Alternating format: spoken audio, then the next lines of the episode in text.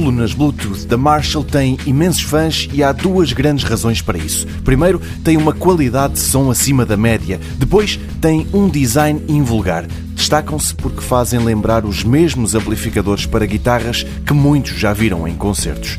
Assim, sempre que a Marshall anuncia o lançamento de novas colunas, o mundo da tecnologia presta atenção.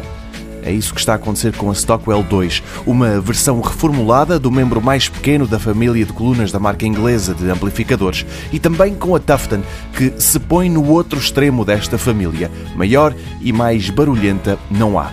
No meio destas duas, há ainda a Kilburn 2, que a Marshall apresentou ainda no ano passado. Quanto a preços, são todas a tirar para o caro, mesmo a mais pequena, que tem alguma resistência a salpicos e a pingos de água e que ronda os 200 euros. A outra, a Tufton, não só é a maior, como é a que tem o preço mais elevado, 250 euros.